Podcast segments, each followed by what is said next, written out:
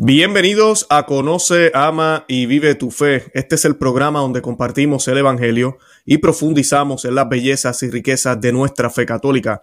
Les habla su amigo y hermano Luis Román y quisiera recordarles que no podemos amar lo que no conocemos y que solo vivimos lo que amamos. En el día de hoy tengo rostro conocido, sé que muchos de ustedes lo conocen, eh, ha estado con nosotros ya dos veces y también ha estado en otros canales que sé que muchos de mi, eh, de mi audiencia sigue siguen también. Eh, y es el padre Charles Moore o Don Carlos, como le decimos en, italiano, ¿verdad? Don Carlos y en español, Don Carlos.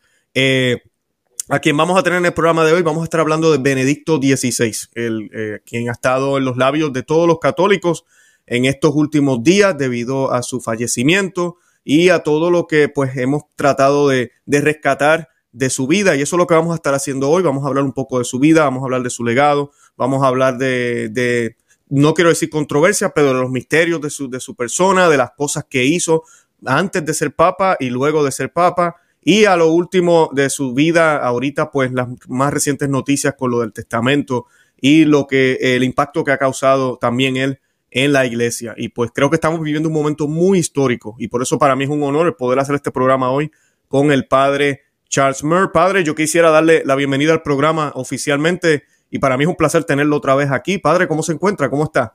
¿Qué aguante? ¿Qué aguante tienes de, de, de, invitarme de nuevo? ¿Qué aguante? Estoy muy Feliz año. feliz año, Luis. Igualmente, feliz año, Padre. De verdad que se le aprecia mucho, se le quiere mucho y estamos orando mucho por ustedes, por todos los sacerdotes, pero yo especialmente y mi esposa eh, tenemos un día los jueves aquí, oramos siempre por todos los sacerdotes que han estado en el canal y pues usted está en la lista, padre. Así que hemos estado orando por usted y por, por su ministerio, por su persona y por, y por su salud, claro que sí. bueno, gracias. Claro que sí, padre. Padre, le, le, pido de favor, si no es problema, que hagamos una oración, primero que nada, para, si no, no es problema, para eh, ¿cómo se dice? Pedir la presencia de la Santísima Virgen María, del Espíritu Santo y que sea Jesús quien nos guíe. ¿Cómo podría, ser, ¿cómo podría ser esto un problema? Adelante. ¿Eh? En nombre del Padre, del Hijo y del Espíritu Santo. Amén. Amén. Vamos rezando en, modo particular para, para, el descanso eterno del Santo Padre Benedicto XVI. Eh, Padre nuestro que estás en el cielo, santificado sea tu nombre, venga a nosotros tu reino, hágase tu voluntad en la tierra como en el cielo. De cada, día, perdona nuestras ofensas, como también nosotros perdonamos a los que nos ofenden. No nos dejes caer en la tentación y líbranos del mal. Amén. Dios te salve María, llena eres de gracia, el Señor es contigo, bendita tú eres entre todas las mujeres, y bendito es el fruto de tu vientre Jesús. Santa María, Madre de Dios, ruega por nosotros pecadores, ahora y en la hora de nuestra muerte. Amén. Gloria al Padre, el Hijo y el Espíritu Santo. Como era en el principio, ahora y siempre, por los siglos de los siglos. Amén. Dale, Señor, el descanso eterno. y que brille para él la luz perpetua. Que descanse en paz, así sea. Que su alma y todas las almas de los fieles difuntos, por la misericordia de Dios, descansen en paz, así sea. Así Padre Y Espíritu Santo. Amén. Padre, gracias. Al contrario, gracias a ti. Bueno, padre, para comenzar, yo quisiera preguntarle, para irnos más como al, principio, ¿cuándo fue la, primera vez que usted escuchó de este joven eh, cardenal, eh, o no cardenal en aquel tiempo, era, eh, según tengo entendido al principio de, juventud, él tuvo mucha fama de ser, buen, de, ser un famoso teólogo, Joseph Ratzinger, y, de todo lo que hacía en la iglesia, su participación también en el Vaticano II. ¿Cuándo fue la primera vez que escuchó de este individuo, si podemos decirlo así. creo que, creo que la primera vez que escuché su nombre ha de haber sido durante el segundo, el, concilio ecuménico Vaticano II.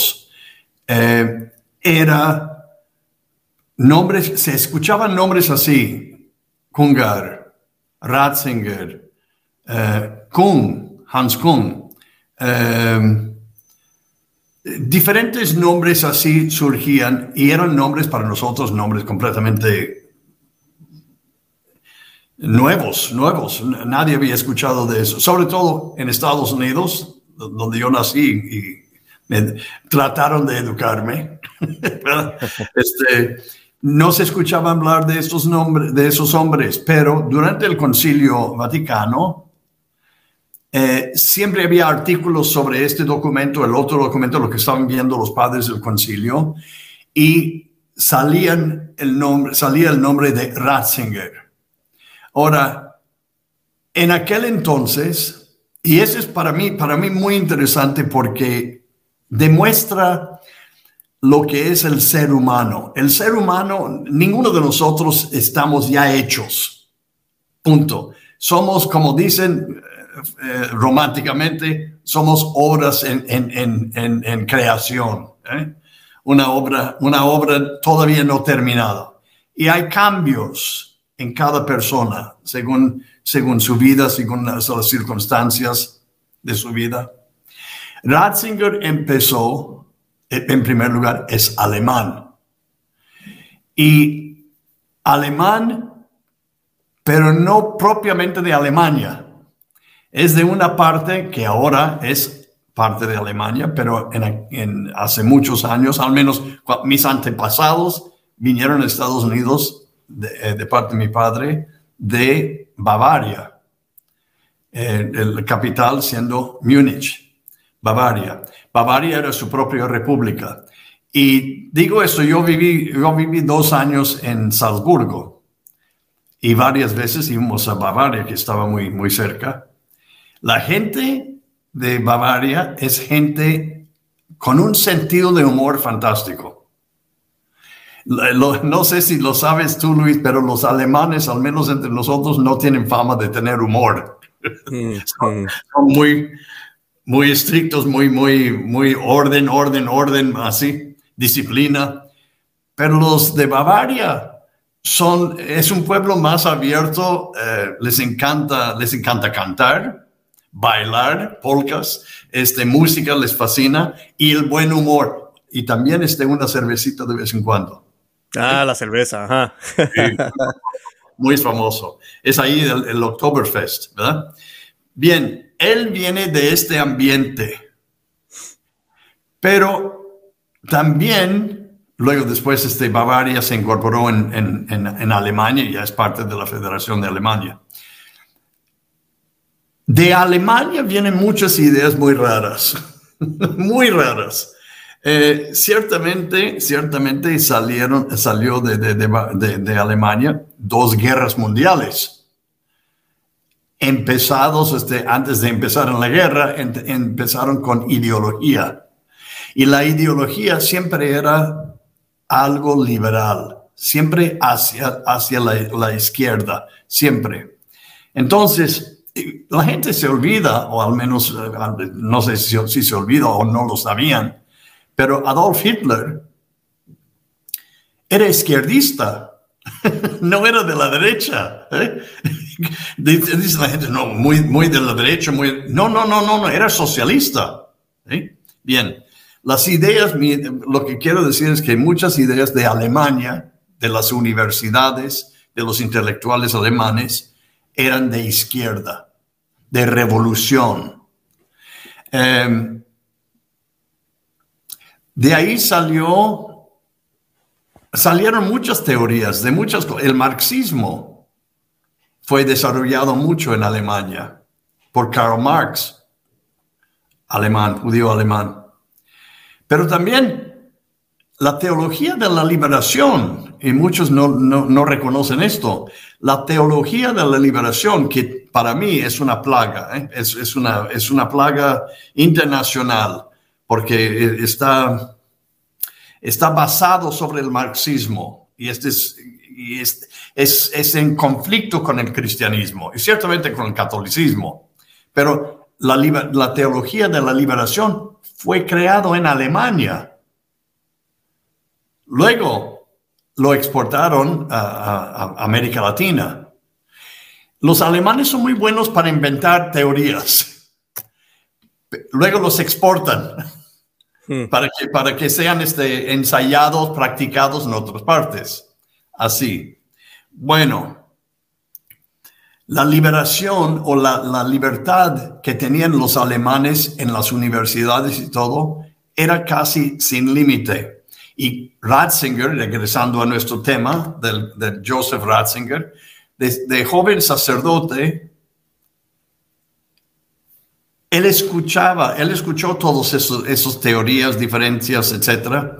También estaba, estaba viviendo en un país dividido religiosamente. La mayoría eran protestantes, luteranos principalmente, y la, minoría fuerte, pero minoría católico. Y siempre había una fricción entre los dos, católicos y protestantes, y estaban buscando desde antes del concilio reconciliarse los católicos con los protestantes, no tanto los protestantes con los católicos, pero al menos de parte de la Iglesia Católica y teólogos católicos, la reconciliación con los protestantes. Bien, ahí nació Joseph Ratzinger. Al seminario terminó, era brillante. De eso, de eso no tengan duda. Tenía un cerebro excepcional, un intelecto excepcional. Eh, sabía sabía Tomás de Aquino fabulosamente bien. Yo creo que soñaba en latín. Eh, su latín es magnífico. ¿eh? Eh, me gustaría tener un latín como él.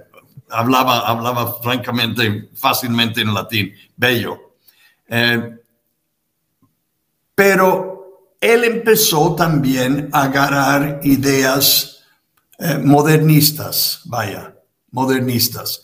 No tenemos tiempo para entrar en todo lo que es el modernismo, pero yo creo que, tu audiencia ya sabe bastante sobre el modernismo, cómo invadió todas partes de la iglesia antes del concilio, mucho antes del concilio. Bien, él como que aceptó esas ideas liberales modernistas y cuando llegó el momento de, llamar el Concilio Vaticano en 62, él fue un perito. ¿Qué es un perito? Un experto, un experto en teología. Había varios de todo el mundo, varios, había muchos que mandaron al concilio, no eran obispos. Claro que, que el Papa Juan XXIII llamó a 2.000, más o menos 2.800 obispos de todo el mundo al concilio, pero también invitaron a unos teólogos expertos en teología de diferentes partes del mundo. Hans Kung de Alemania llegó. Eh, Kungar de, si no me equivoco, de Bélgica llegó. Eh, varios de aquí, de allá, Daniel y Joseph Ratzinger de Alemania. Él estaba ahí, joven sacerdote, vestido Claro que dicen que el, monje, el, hábito no hace el monje, ¿verdad? Pero, pero eh, representa algo del monje, si, si, lleva hábito o no. Ratzinger llegaba en corbata al concilio, eso sí, era, inaudito, ¿eh? inaudito en aquel entonces. Eh, pero llegó y muy liberal sus ideas y bastante liberal. Y así seguía. Era profesor de teología en Tübingen. Excelente, sus alumnos lo querían mucho, pero siempre con ideas muy avanzadas. Eh, ¿Por qué? A, este punto nos paramos un momento para ¿por qué? Claro que fue lo que, lo que estuve, estuve explicando de Alemania, de, de, su, de, su, nacimiento y sus tradiciones, etc. Pero también fue porque él pocas veces estaba en una situación de parroquia, de, estar con gente, de casar a la gente, de escuchar confesiones, etc. Yo me acuerdo, hago un paréntesis aquí, me acuerdo una vez que hablé con, un, un sacerdote ya mayor de edad en la curia romana, bajo Pablo VI y me admitió y admitió que no había escuchado una confesión en años. Mm. En años. ¿Por qué? Porque nunca, nunca se, sentó en un confesionario. Él estaba de oficina. Bueno, en mi mente, yo me preguntaba, ¿cómo, cómo, cómo puede ser un sacerdote años y años y años sin escuchar confesiones, sin dar consejos, etcétera? Pero en el mundo académico sucede que tenemos hombres y ahora mujeres también que escriben libros, dan lecturas, conferencias, etcétera, pero poco contacto tienen con, con el pueblo de Dios. Ese es el problema. Bien, Ratzinger fue uno de ellos. Fue un intelectual y un académico, daba clases en la universidad y su mundo, este era su mundo. Sus ideas, las cosas que escribía, sin entrar en, en muchos detalles, eran algo peligrosos algunas de sus ideas peligrosas. ¿eh? y, había mucho, muchos teólogos también tradicionales que escribieron en contra de él. ¿sí? Eh, como, como, como dijo, una, como dijo un, un, mexicano americano, dice un Kamani Goan, que estaba hablando de las carreteras, Kamani Goan, de dos sentidos. ¿sí? Entonces tenían este diálogo así sucedió una cosa curiosa. Pablo VI, no estoy exactamente seguro del por qué, pero lo quitó del mundo académico y lo nombró arzobispo de Múnich. En otras palabras, creo, creo eh, está Pablo VI y está Benelli tras Pablo VI. Yo creo que Benelli dijo, bueno, hablas y hablas y hablas de ideas y ideas y ideas y escribes de ideas, ya te vamos a dar, ya te vamos a poner, poner en, un, en un lugar concreto donde tú vas a ser pastor. Y no solamente pastor de una, de, de una parroquia, sino de toda una diócesis. Y vas a tener que tratar con sacerdotes, algunos difíciles, pero con sacerdotes que van de tu misma línea, que tienes años escribiendo y enseñando, ¿eh? Modernistas. Claro. Y a, Ver, y a ver qué tal. Joseph Ratzinger, que era un hombre, un hombre humilde, ¿eh? a pesar de ser muy famoso y muy conocido, nunca perdió humildad. Yo lo conocí, en, hablé varias veces con él y era un alma de Dios, un alma muy sencillo, no complicado. Pero una vez hecho arzobispo de Bavaria, de, Bavaria, de, de Múnich, empezó a ver los problemas. Hmm. Y tenía que enfrentar los problemas y tenía que dar soluciones a los problemas. Y, y yo creo que dijo eh, dentro de sí, válgame Dios. Y fue cuando él empezó a cambiar. Este fue el inicio de su cambio. Que vio que muchas de las cosas que él mismo escribía, enseñaba, etcétera, no andaban bien y no eran cosas sanas. Y él, de, como obispo, ya lo estaba viendo. Estaba viendo el resultado.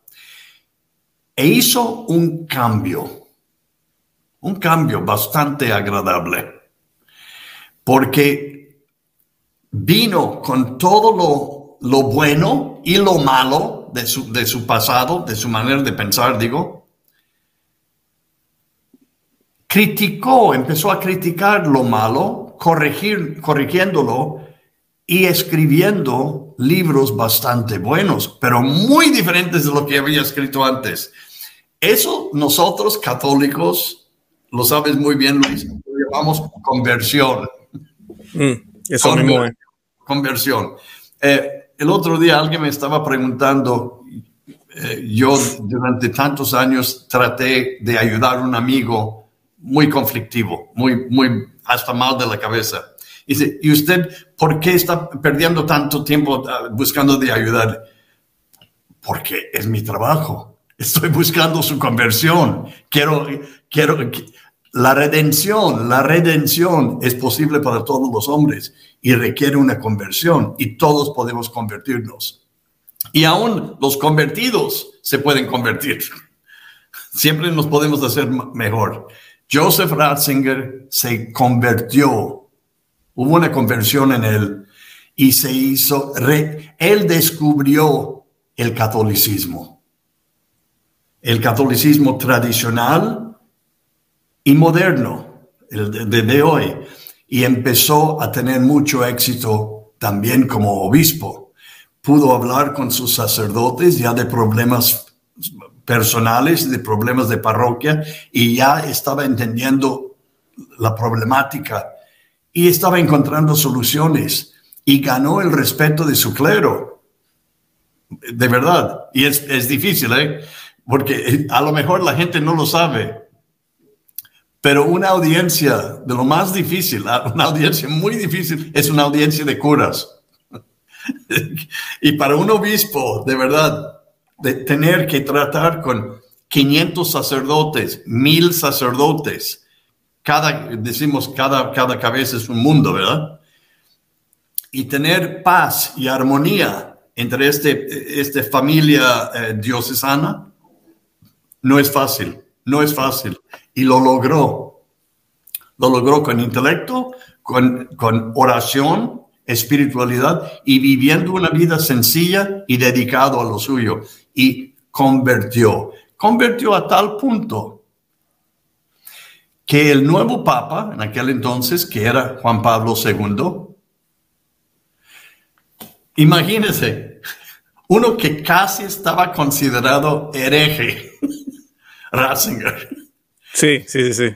El Papa lo nombró encargado del Santo Oficio, o sea, de, la Congregación para, para, la Doctrina de la Fe. E, e, ese es inaudito. Claro, y que hizo un buen trabajo. Eso lo sabemos ya. Excelente, excelente. Pero ese es el resultado de una conversión. Claro, padre, quería, quería añadir algo porque usted está hablando y me confirma eh, del testamento que Benedicto XVI publicó en esto, bueno, que, fueron, que fue publicado por su secretario en estos días. Eh, había una parte que usted le acaba de confirmar, porque él menciona, él habla de las ciencias y él habla de cómo él siguió y estuvo siguiendo las distintas ciencias naturales desde hace mucho tiempo.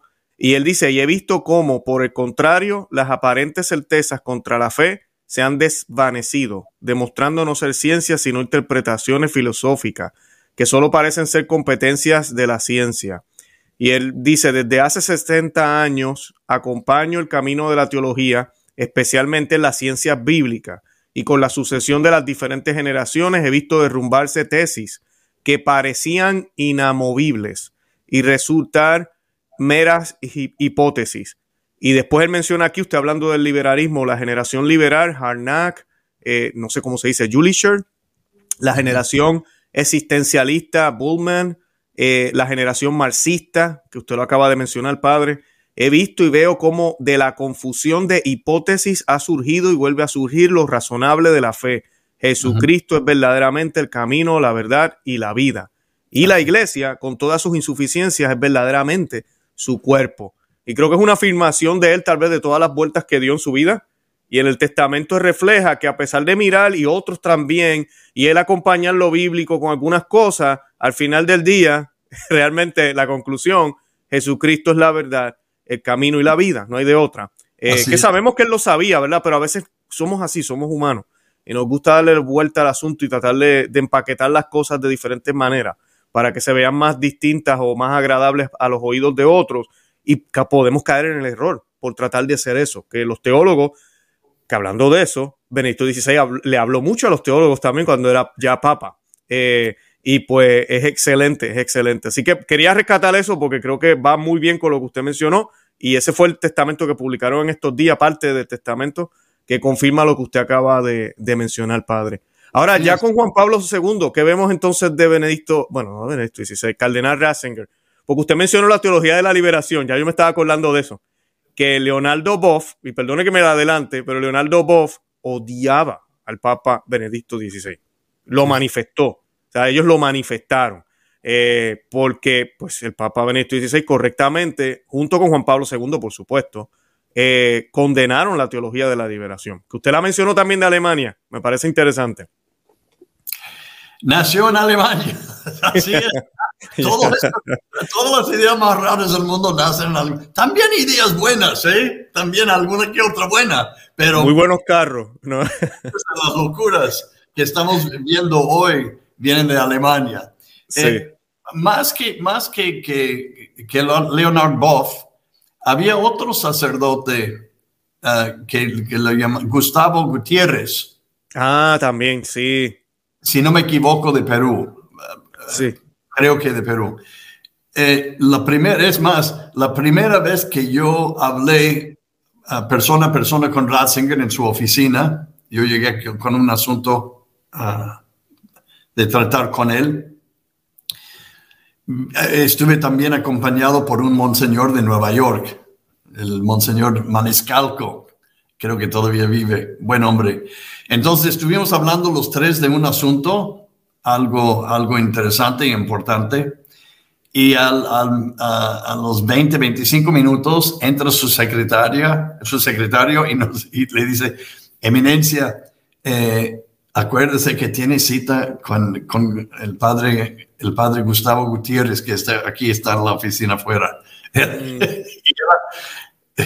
yo hubiera dado, yo hubiera dado mucho, hubiera dado estos dos dientes para estar presente en esa plática, porque creo que le, le, habló bien claro de puntos positivos de la teología de la liberación, que, que ciertamente hay, el problema con todo eso, Luis, es que hay cosas positivas mezclado con lo negativo o viceversa. No, así es. Y el, problema es, el, problema es, separarlos y tomar lo bueno y, negar lo, malo, quitar lo malo. Claro. Por eso llamó a Gustavo Gutiérrez y estaba en la oficina, lo saludamos cuando salimos y tenía una cara de muy preocupado, no sonriente, muy preocupado. Porque, ¿Por qué? Porque Juan Pablo II hizo una cosa muy inteligente al nombrarlo a él prefecto de, la Congregación para la Doctrina de la Fe. Ratzinger no era el tonto de nadie. Era, era años luz más inteligente de cualquier persona que tenía que verlo sobre cuestiones doctrinales. Y también llegó ya maduro, ya no un, joven sacerdote sin experiencia, pero mucho hablar, llegó maduro, entendió, vivió y también tenía la voz de experiencia. Eh, era buenísimo todo lo que él definió. Una cosa curiosa de él, eh, y lo tengo, lo tengo mencionado en mi libro de la masonería, En el nuevo código del, derecho canónico, que fue 83, creo que 83 Sí, 83. Era completamente ausente mención de los, de los masones y de la excomunión de los masones. No estaba ahí, para nada. Bien. En eso, en eso, llegó el cardenal Gañón y otros a ver a Ratzinger, el cardenal Ratzinger. Dijeron, ¿cómo es posible que, ese era otro departamento? había un, comité para la renovación del derecho canónico, ¿ok? Mm. Pero e, ellos eran los responsables para eso. Lo llamaron la atención, le dijeron al cardenal Ratzinger, ¿cómo es posible que no dice nada? O sea, da la impresión de que ya no hay ningún problema con masones entrando en, unión completa con la iglesia. la ausencia de esto dice que todo está bien. ¿eh? Y Ratzinger dijo, ¿cómo que no hay nada? Dice, no, no hay nada. Lo estudió él, el día siguiente escribió una carta reafirmando eh, precisamente la la, enseñanza uh, de, que los masones no pueden ser católicos, pero era ausente. Era ausente ¿por qué? Porque los masones son muy fuertes. Ellos mismos lo hicieron ausente. ¿eh? Ratzinger, y yo creo que no lo hubiera hecho hace, digo, 30 años antes. Yo creo que 30 años antes no le hubiera molestado, pero ya, ya vivió y ya vio el daño de esas cosas. Lo que me gustó mucho de él era su humildad, su conocimiento de las cosas, tanto filosóficas como teológicas y psicológicas también. Y era un hombre, aunque mantenía todo bastante bien construido, estaba abierto a escucharte. Si tenías una duda sobre algo, una idea nueva, no era un hombre cerrado para nada. Pero si tú le ibas a ganar a tu, a tu lado, a tu campo, tenías que tener unos argumentos, pero como decimos en México, bien fregones. Porque, porque no, era, no era para nada. Mira, ah, te habla uno, uno pelón diciendo lo siguiente, no tenía un pelo de tonto. Claro. Así es. Pero un hombre brillante. Y, y, también, si puedo eh, concluir con esto, todo lo que hizo, todo lo que hizo, al menos por, yo conozco muchos que tuvieron, uh, uh, que tuvieron contactos muy, muy uh, muy importantes con él, muy, muy de, cosas muy delicadas, nunca perdió la caridad, nunca perdió caridad. Como que tenía siempre en mente aquí todo lo que se dice, todo lo que se escribe, todo lo que se hace, tiene como enfoque la caridad. Esa es la idea. Si perdimos eso, estamos perdidos completamente. Definitivo. Él nunca eso, nunca perdió eso. Todo era en caridad. Aun cuando tenía que corregir, sobre todo a sacerdotes y a obispos que necesitaban corrección, lo hizo con caridad. Todo el mundo te dice lo mismo. Todo el mundo te dice lo mismo. Así. Padre, padre, le, iba a comentar. demasiado, Luis, ayúdame. Sí, no, va muy bien, va muy bien. Padre, sí quería. Vamos ahorita vamos. a la audiencia. No, va muy excelente. Le iba a comentar, vamos a ahora hablar del papado de él, pero antes de llegar al papado, quiero rescatar lo de la profecía, eh, como le llaman, la profecía de Benedicto, que llevan décadas eh, dándole promoción, porque sí ha sido una profecía que, como que se ve, se ve, no, se está cumpliendo y se va a seguir cumpliendo. Pero lo interesante, pues según los medios, dicen que eh, es de 1968, básicamente acabando el concilio, no, o cerca de acabarse, ¿no? Eh, no sé qué pasó, por qué él dijo esto en aquel momento. Tal vez usted me pueda ayudar, padre. Eh, pero él dijo, tendremos sacerdotes reducidos al papel de trabajadores sociales. Bueno, sabemos por qué, ¿verdad? y el mensaje de fe reducido a una visión política. Todo parecerá perdido, pero en la fase más dramática de la crisis, la iglesia renacerá. Será más pequeña, casi catacumba, pero más santa. Y esas fueron palabras de Joseph Ratzinger, dicen en el 1968. esto es bien atrás, pero, ¿verdad? Llega este joven con estas nuevas teorías. Parece que ya en el Concilio Vaticano II, un hombre brillante se da cuenta de que, ok, estamos tomando esta ruta, posiblemente el resultado va a ser esto. ¿Qué, piensa usted, padre? Bueno, eh, eh, este, también, también este, eh, tomamos el, contexto y el contenido. En 78, el concilio ya llevaba tres, tres o cuatro años terminado.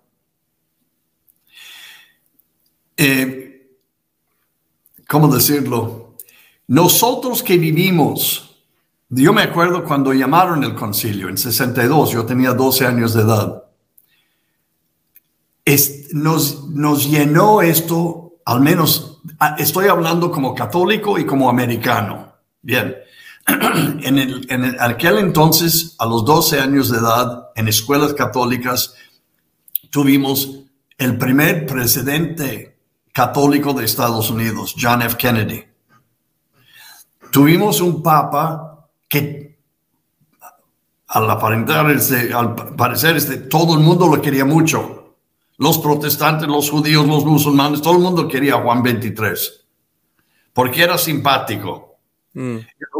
te, digo, te digo una cosa que, que, a mí me fascinó con él.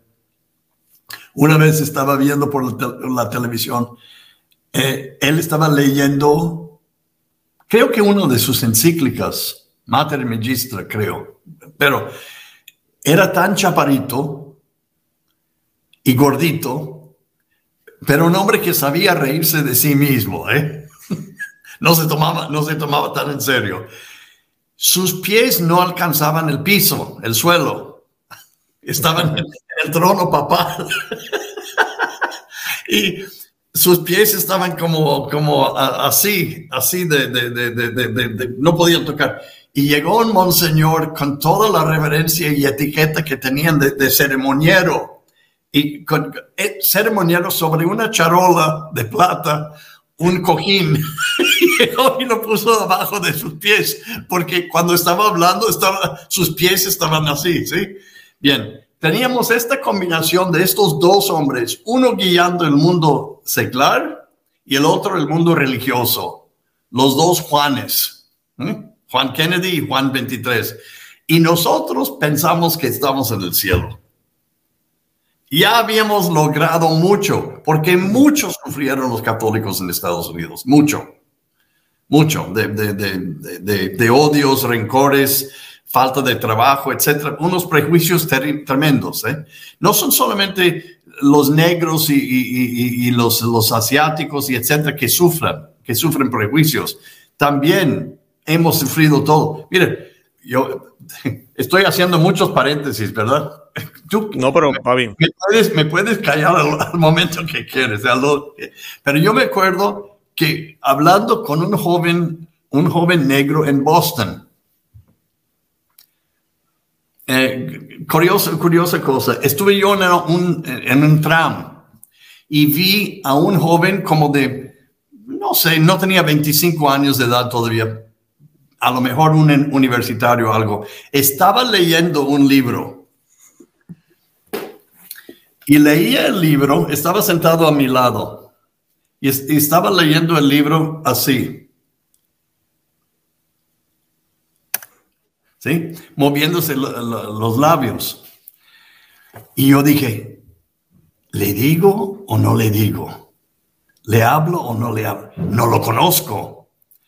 Además, además es un joven negro y yo soy un viejo blanco, a lo mejor lo va a tomar mal, que Finalmente me, animé, me puse a, su lado y dije, ¿te puedo decir una cosa?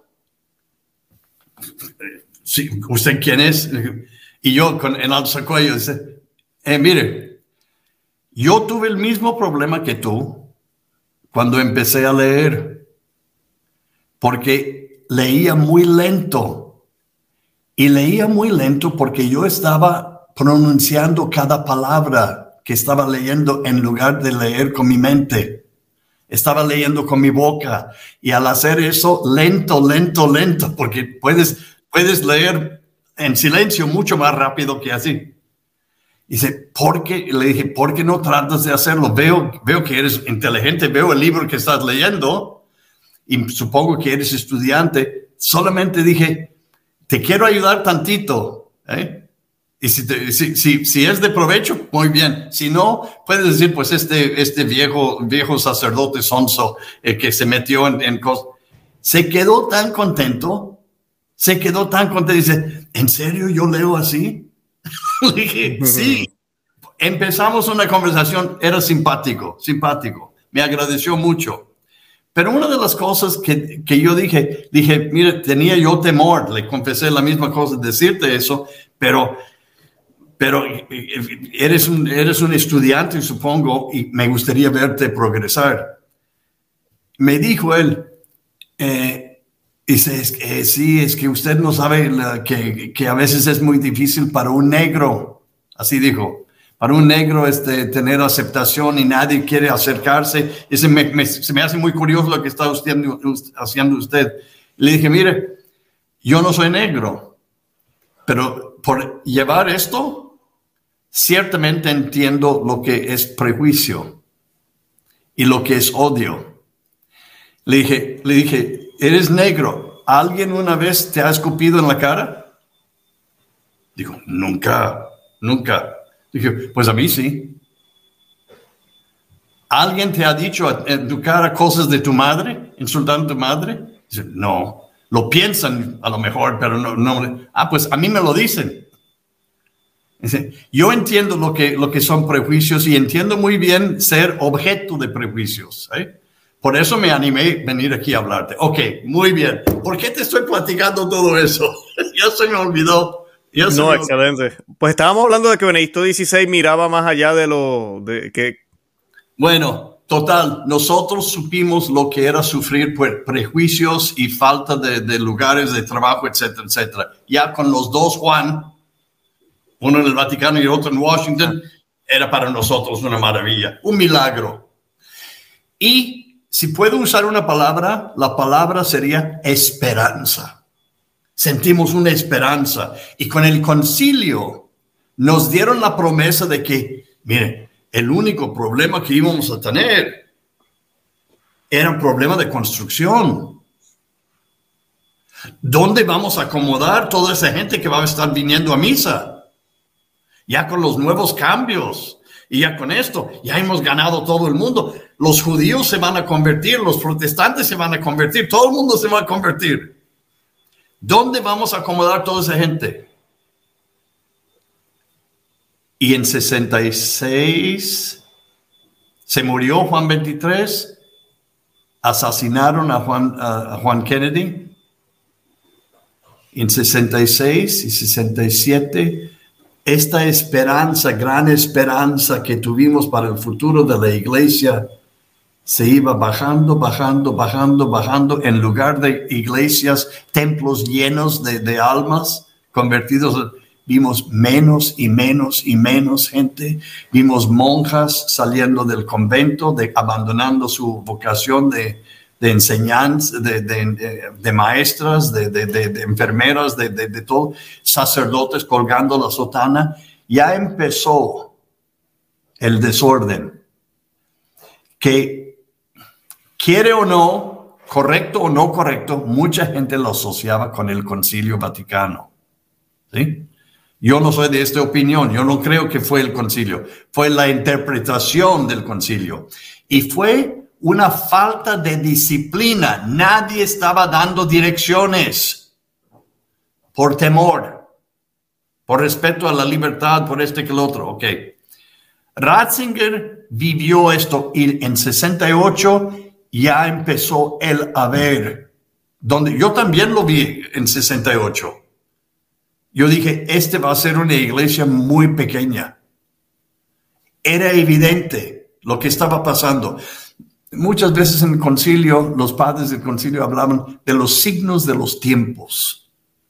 ¿Has oído hablar de eso? Claro. Hay que ver los signos de los tiempos. Pues yo también, como Ratzinger, me, atrevo a ponerme en su compañía, ¿verdad?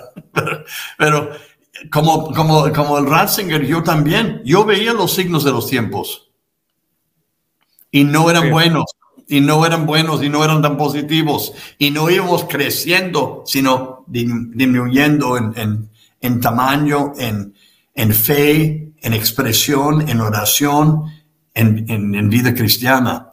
Él lo vio en 68 y creo que este fue el principio de su conversión. Cuando vio, ah, caray, todo lo que yo estaba enseñando y esperando y, pues está fallando. Ahí no es la respuesta. ¿Por qué? Porque si era una respuesta positiva, favorable, de gracia, Dios ciertamente hubiera respondido mandándonos lo que queríamos, todo lleno, todo positivo, todo fantástico. Y era el contrario. Ratzinger tuvo la inteligencia y repito, la humildad, la humildad sobre todo de admitir eso, de verlo y admitirlo.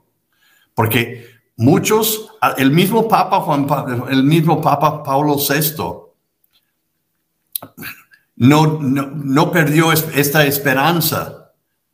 Fue en 73 cuando finalmente él también anunció, yo estuve presente en la Basílica de San Pedro, dijo que el humo de Satanás había entrado en el santuario del Señor. ¿eh? Ya, Ratzinger lo vio antes.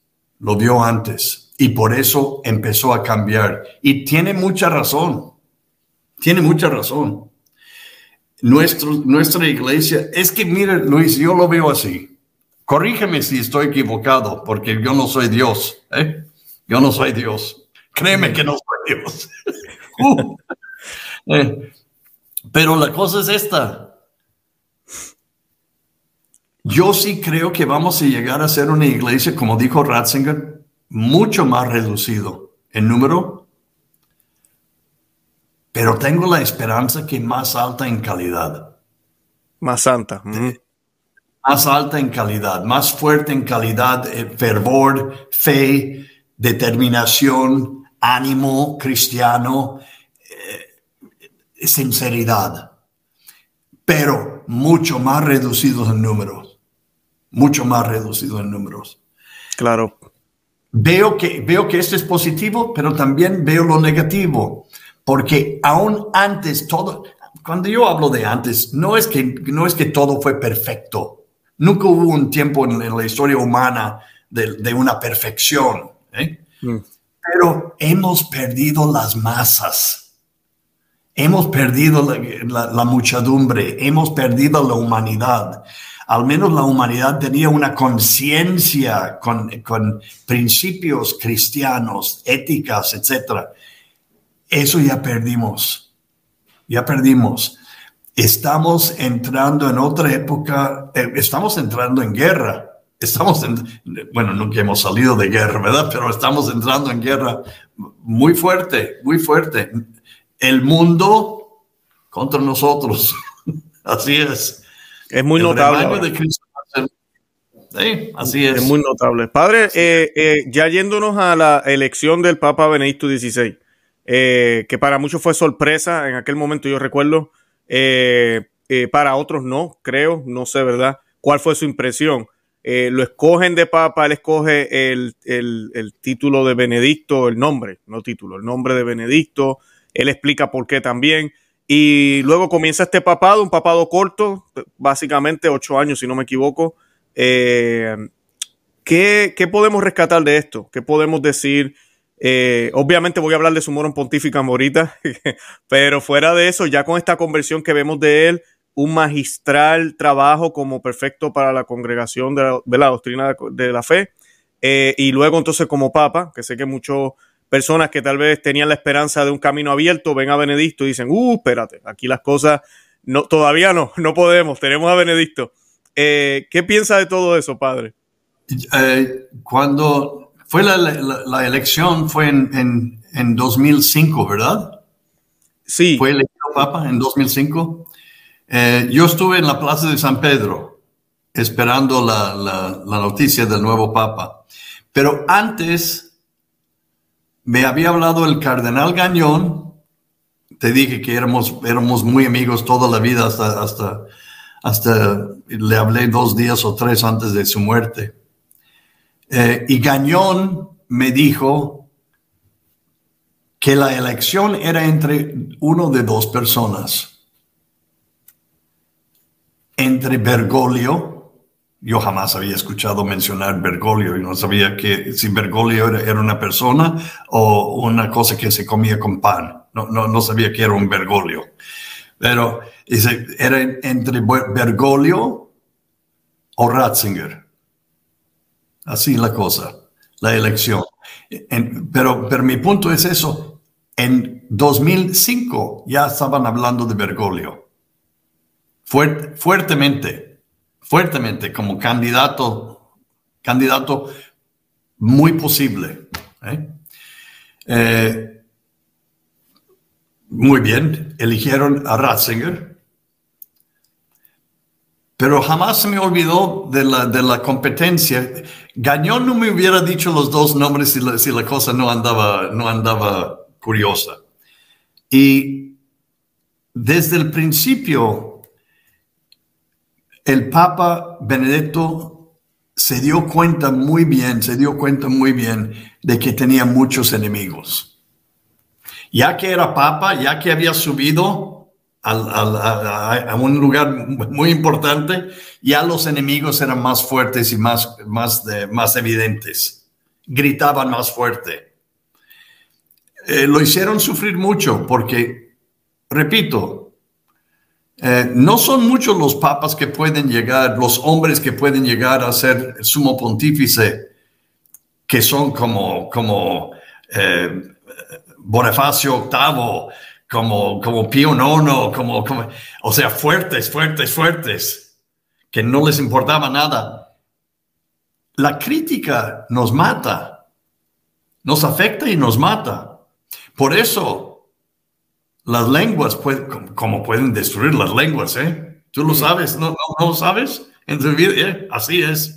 Las malas lenguas, ¿cómo pueden destruir un hombre? Y empezaron a criticarlo fuertemente, fuertemente, fuertemente. Y se hablaba, recién elegido papa, se estaba hablando de, el que, el que venía después de él. Yo me acuerdo, yo lo escuché. Y también escuché de nuevo el nombre Bergoglio, siendo Benedicto papa dos o tres años. Bien. Creo que, ¿por qué, por qué, por qué, eh, eh, cómo se dice, to resign? ¿Qué es resign? Eh, renunciar, porque hizo, porque renunció al pontificado. ¿Por qué, por qué renunció al, al, oficio del pontificado, al, su pontificado? Lo vamos a saber después, yo creo, en la, por la historia. A lo mejor nunca lo sabemos, pero creo no hay que olvidar de que todos los hombres somos frágiles. Y cuando tú ves, por ejemplo, que tienes tantos en tu contra y que tú mismo estás en lugar de animando a la gente a, aceptación, a más caridad, a unidad, tú eres una causa de división y te lo están diciendo, y algunos lo dijeron en su cara. Algunos de, estos modernistas hasta en su cara lo insultaron, siendo papa. Es, inimaginable para mí, pero, pero imaginable para ellos. Renunció su, su puesto y eh, fue elegido eh, Papa Francisco Bergoglio. Muy bien. Eh, él sabe por qué lo hizo. Pero estoy seguro, seguro de que lo hizo con un, una examinación de conciencia profundísima. Y él sabía lo que estaba haciendo y sé que lo hizo por el bien de la iglesia, no por su bien de él. No pues por su bien de él. Por, él hizo esto pensando en el bien de la iglesia. Hizo bien, hizo mal, la historia nos dirá, ¿verdad? Yo lo sé. Sin embargo, antes de salir hizo muchas cosas muy buenas, hizo muchas cosas muy buenas. Eh, uno era, era eh, eh, um, perdóname, ya me, mira Luis, cuidado en llegar viejo, ¿eh? Se, olvida, no, no, no, no, no, se olvida todo. Vamos a hablar del documento que escribió, que nos ayudó mucho con la misa. Su moro, Bien, este documento es de oro, es de oro, porque permítame explicar, explicarte y, a tu audiencia una cosa muy importante. Eh, nosotros, antes de esta encíclica, bueno, empezó antes, antes con Juan, con este, eh, Juan Pablo II, cuando dio permiso cuando dio permiso a los obispos de dar permiso a los sacerdotes de decir la misa tridentina o la misa de apostólica, ¿verdad? La misa antigua. Después, Juan Pablo II, cuando vio que los obispos no estaban dando permiso a sus sacerdotes, dijo a todo el mundo, imagínate, dijo a todos los sacerdotes del mundo, medio millón de sacerdotes o quién sabe cuántos somos, eh, escríbeme a mí directamente, no a sus obispos, escríbeme a mí, a mí, al Papa, y yo les voy a dar un indulto para celebrar la misa tridentina, la misa en latín. ¡Boh! No puedo exagerar qué tan importante era esto para nosotros, ¿Por qué? Porque teníamos la mentalidad, en serio, en serio, no estoy exagerando, de que era pecado mortal celebrar la misa antigua. Increíble, ¿no? Ya. Es increíble, pero créemelo, yo de joven estudiante eh, tuve un gran maestro jesuita, el padre Vicente, Vincent Micheli. Un grupo de nosotros le pedimos a, él, hablando en el café, ¿verdad? Que si por, por recuerdos de viejos tiempos, si, si podíamos tener una misa en latín, pues nosotros no sabíamos que él celebraba la misa en latín todos los días, nomás no lo podía decir. Tuvimos que ir a las cuatro y media de la mañana por autobús hmm. a, las, catacumbas de San Calisto, subir a las catacumbas con nadie alrededor, nadie en privado, todo sí, a decir la misa en latín. Para que él no, no tuviera problemas, suspensión adivines por sus superiores, etcétera. Así era la cosa. Entonces, cuando el Papa Juan Pablo II dice, no, escríbeme a mí, yo les doy permiso. ¿Qué qué? Eh, y, así. Y luego, luego, que llega Benedicto, Benedicto, y dice, no, no hay necesidad de escribir a nadie. Tienen permiso. Y luego dijo una cosa que nos sorprendió mucho. A lo mejor a ustedes no, porque, porque piensen que así era. Para nosotros muchos dicen, siempre tuvieron la posibilidad de celebrar la misa en latín. Siempre. ¿Cuándo? ¿Cuándo siempre? ¿Eh? Es increíble. Y no es increíble que lo puso, lo puso en escrito, que ese documento así, con todo y tradiciones custodes ahora, el documento está ahí y dice que la misa nunca fue abrogada. Así que. Entonces, esto, esto para Luis, este Luis, era para nosotros una lección tremenda que nunca fue prohibida. O sea, nos habían engañado durante 35, 40 años. ¿eh? Increíble. Que nunca fue. Sí, ok, muy bien. Pero esto ya lo sabemos. Ya lo sabemos. Pero lo sabemos a, a este grado. Me atrevo a decir, decirte una cosa. Que ya, ya, voy, me voy, voy entrando por mi propia voluntad en problemas, pero lo voy a hacer. Yo sigo celebrando la misa tridentina. Porque ya me doy, ya me di cuenta de que siempre podía haberlo hecho. Hmm. ¿Eh? Este, este, esta idea de ley lo cambió el Papa Benedicto. ¿Eh? esta libertad nunca, siempre podían haberlo hecho. Ok, pues yo sigo pensando así. Siempre se podía haber hecho. Algún día se va a remediar toda esta problemática y poner las cosas en paz. Estamos viviendo en un tiempo de confusión total. Pero algún día llegará la solución, paz, tranquilidad, entendimiento.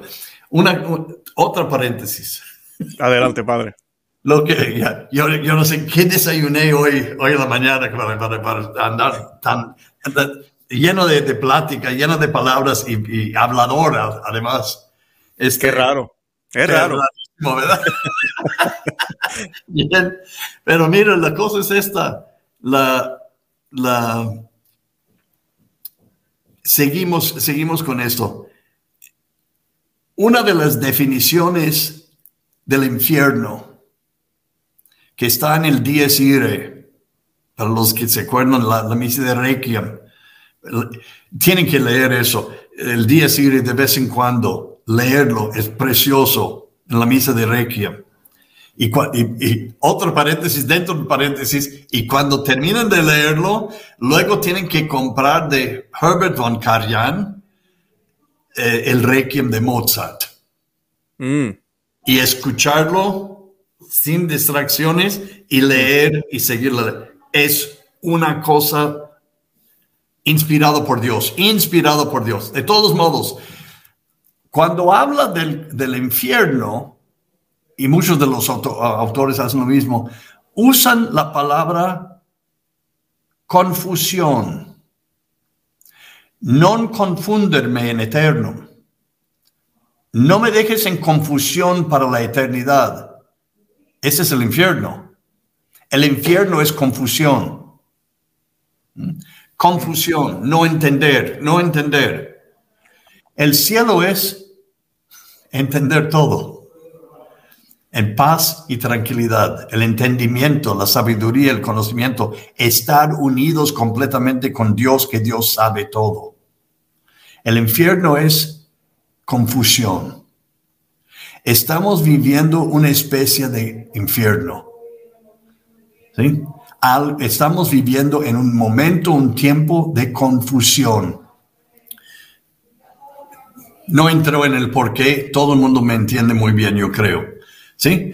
Eh, esto va a terminar, algún día va a terminar. Y tenemos, nosotros que sabemos que que va a terminar, tenemos que seguir adelante sabiendo que algún día va a terminar y con el ánimo no perdido, con el ánimo entero y adelante. Y gracias al Papa, al Papa Ratzinger, ya sabemos, sabemos que hay un futuro que no lo pueden quitar. Él dijo en ese documento, si, si desdicen lo que, lo que él, él, ha dicho, estamos, no, no, no, andan mal ellos, no nosotros. Así es que... Así mismo Excelente. ¿Sabes qué? Me parece excelente lo que mencionó de, de la confusión y el infierno porque una de las frases del testamento de el Papa Benedicto XVI, manténganse firmes en la fe, no se dejen confundir. Esas fueron las palabras de él. Mire, eh, así que mejor, mejor final que ese para el programa no, no, veo. De verdad que padre, gracias. Yo quería aprovechar porque tengo que hacerlo. Quería, eh, para los que no conocen al padre eh, Carlos, padre Charles Moore, lo mencioné al principio del programa. Tenemos dos programas con él ya en, el, en nuestro canal. Yo voy a colocar los enlaces de los programas porque en ambos programas hablamos de dos libros. Uno de ellos es este que está aquí, que es La Madrina eh, de Sol Pascalina. Muy bueno, excelente libro. Y el otro que sé que es uno que a todos le llama la atención, es un libro excelente también y no lo tengo aquí en la mano, pero estoy colocando una foto en la pantalla. Es Asesinato en el grado 33, la investigación de Gañón sobre la masonería en el Vaticano. Un libro que sale del corazón del padre Murr hacia la audiencia católica a nivel mundial. Está en inglés, está en español, no sé si va a estar en otros idiomas, pero es un libro que ha agradado a muchísima gente. Habla muchas verdades con un balance que es necesario ahorita mismo. Decimos la verdad, pero con un balance eh, muy bueno, en el cual nos llena de esperanza, pero sin, sin denunciar lo que está mal. Y creo que es un libro muy, muy interesante de la personal de él, de lo que él vivió en esos momentos de, de, de, bueno, los momentos que todavía vivimos, como usted bien dijo, de infierno que estamos viviendo en la iglesia, pero es un libro que les recomiendo a todo el mundo. Enlaces los estoy colocando en la descripción. ¿Algo más que quiera añadir, padre? Uno, por último. Adelante, padre. Y prometo no hacer paréntesis dentro de paréntesis, ¿eh? Estoy escribiendo otro libro y me está fascinando, me está encantando sobre las malas lenguas. Mm, por eso lo mencionó. Y el daño que hace. Estoy tomando un caso verídico donde la mala lengua causó destrucción, muerte, muerte. Terminó en, matar diferentes personas, personas perdieron su vida por una mala lengua. ¿sí? Wow. y es fascinante. Este libro, espero, se, se llama o se va a llamar una conclusión óptica. Excelente. No, una ilusión, una conclusión óptica. ¿eh? Y creo que va a estar listo para, para ah, junio. Espero. Espero ah, qué bien, qué bien. Vamos a estar orando por ello y nos mantiene al tanto, Padre, para que dé la primicia por, acá. Por último, por último, por último, te prometo, quiero felicitarte a ti, Luis, por todo el trabajo que haces en educar al mundo católico y sobre todo de América Latina y también de España y Islas Canarias, todo, todo, todas partes de, de, la hispanidad, para dar, tú das un entusiasmo, una renovación al catolicismo que necesita, merece y necesita mucho hoy. Lo haces muy bien, te felicito. Mucho ánimo. Yo sé que es difícil, yo sé lo que haces es difícil y sé que tienes también tus enemigos y... Mire, si tienes enemigos, es un signo, buen signo, es un buen signo. Nuestro Señor también los tuvo.